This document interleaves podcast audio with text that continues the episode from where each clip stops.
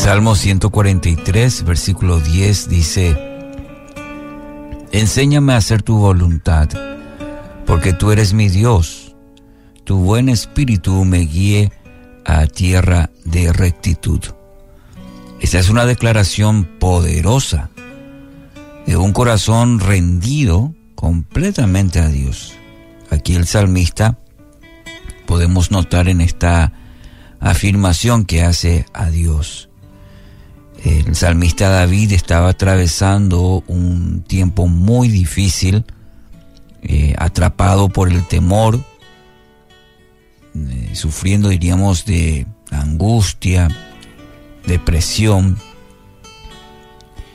y declara esto, enséñame, Señor, a hacer tu voluntad, porque tú eres mi Dios.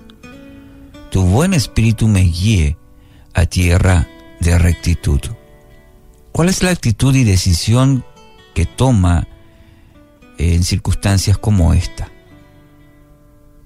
Se acerca a Dios a través de la oración. El salmista, en medio de una situación difícil, se acerca a Dios a través de la oración.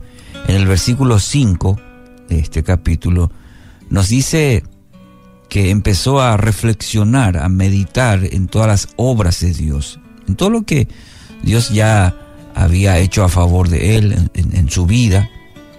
Recordó cómo el Señor había guiado su vida en todo momento.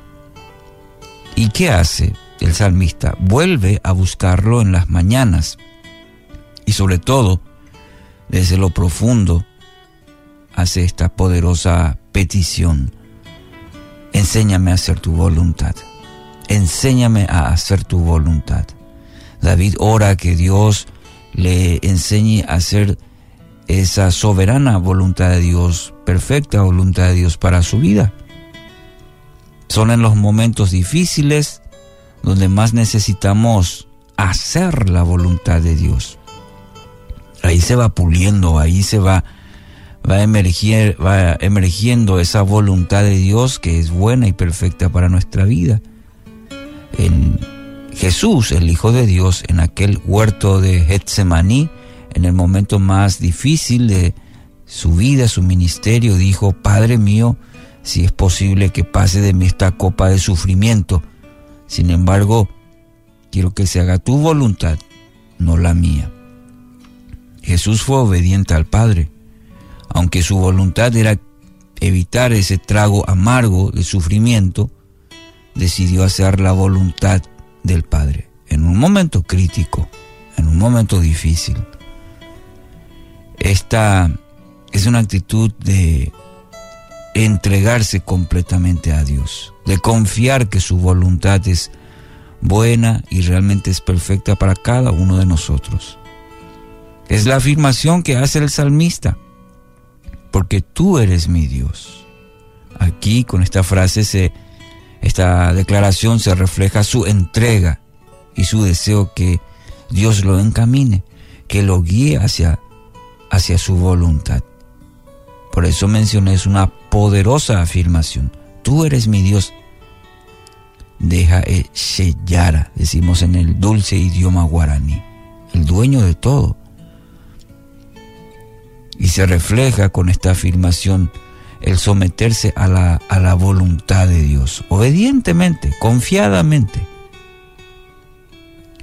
En el capítulo 27 también del libro de Salmos, el versículo 11, dice, enséñame, oh Jehová, tu camino y guíame por senda de rectitud. ¿Está buscando dirección para su vida este día, este, esta temporada? ¿Está atravesando por situaciones en donde necesita dirección. Entonces, en primer lugar, reconozca a Dios en su vida. Reconocer que Él es Ñandillara, que Él es nuestro Dios, que Él es su Dios personal.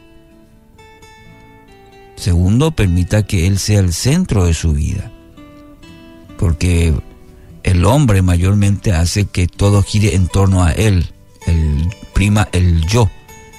Y Dios quiere, Él no comparte gobierno, Él debe ser el centro de nuestra vida, siendo nuestro Señor y Salvador, entregando toda nuestra vida, toda nuestra vida, no parte. Nuestros sueños, todos los detalles de nuestra vida sometidos a su voluntad para que de esa manera Él pueda hacer la obra que, como dice el salmista, antes de nacer ya tenía planeado para nosotros. Y tercero, que mediante su espíritu usted sea guiado en cada paso que debe tomar. Claro, en los planes de Dios, cuando nos sometemos a Él, necesitamos la sabiduría, el discernimiento para caminar en no en nuestros planes, sino en las de Dios, para vivir una vida victoriosa, para vivir una vida de propósito. Tenga la plena certeza que Él está y estará con usted en este proceso todos los días. Hoy tenemos que aprender y decir como el salmista, enséñame Jehová tu camino y guíame por senda de rectitud.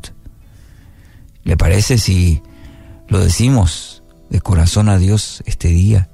Señor, enséñame tu camino y guíame por, por senda de rectitud. Hoy, mi querido oyente, no posponga esta decisión de someterse a la voluntad de Dios, de entregar su vida a Dios. Él ha preparado un plan para usted, dice su palabra. Ahora depende de usted empezar a caminar en esos propósitos. El salmista nos desafía y nos deja este, esta tarea. Enséñame Señor, a hacer tu voluntad, porque tú eres mi Dios.